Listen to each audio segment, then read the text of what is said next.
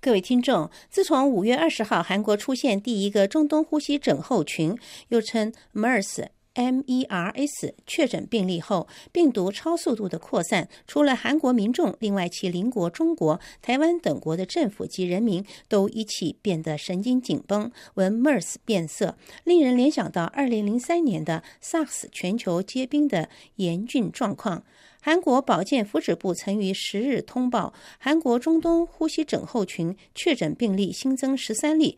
增至了一百零八例，死亡病例新增两例，迄今共九人死亡，三千四百三十九人被隔离，仅四人痊愈出院。不过，今天十一日周四，韩国保健部证实又有一名确诊患者死亡，死亡病例累计到十例。不过，今天又有三名确诊病例痊愈出院。韩国青瓦台秘书辛真宇表示，朴槿惠总统动力国家全员动力对付 MERS。疫情每天亲自听取疫情报告，本周将是 MERS 疫情扩散与否的分水岭，正动员相关的部会和专家合力的防疫。朴槿惠甚至延后其访美的行程。另外，根据台湾医师潘建志的分析，韩国的 MERS 传速的速度比中东快很多，可能是因为韩国气温低，适合 MERS 病毒生存，或者是病毒变异让致病力较低。韩国的死亡率是百分之十，但是在中东是百分之四十，而且两个地方一样，传染地都是以医院为主。韩国媒体报道，五月二十日在韩国出现首例的中东呼吸症候群，特征是死亡率低、传染性强。这与当时研判的 MERS 病毒的传染性弱、死亡率高的主张正好相反。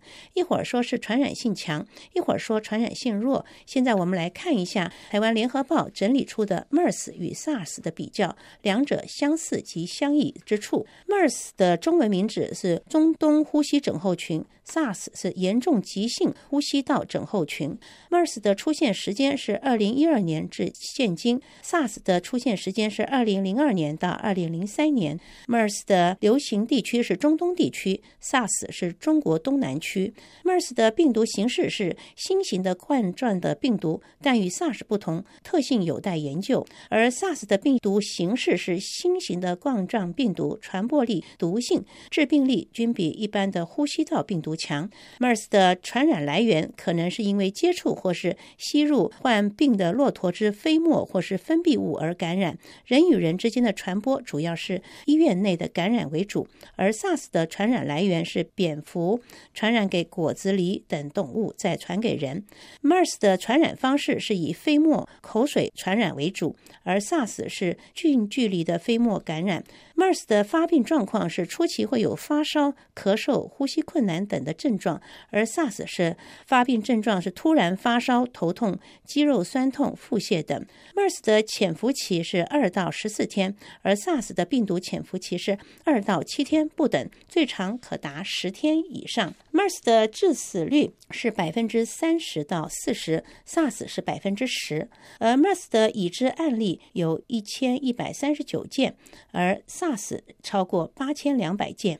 MERS 的已知死亡人数是四百三十二人，而 SARS 是七百五十五人。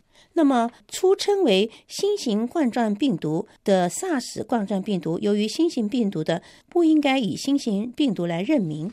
本次的 MERS 疫情在韩国失控的原因，卫生当局的反应落后。二、太迟公布病患医院。三、天气干燥有利病毒。四、韩国医院病房空间小，患者之间接触密切。五、韩国的探望文化。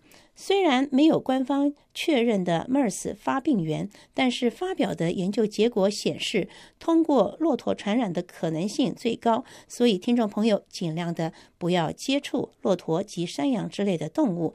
当然，最好是避免前往中东地区旅游了。已经于本月八日抵达韩国的世界卫生组织考察团正进行调查 MERS 疫情扩散异常快速的原因。世卫与韩国专家联合团队十三日将发布最终考察结果。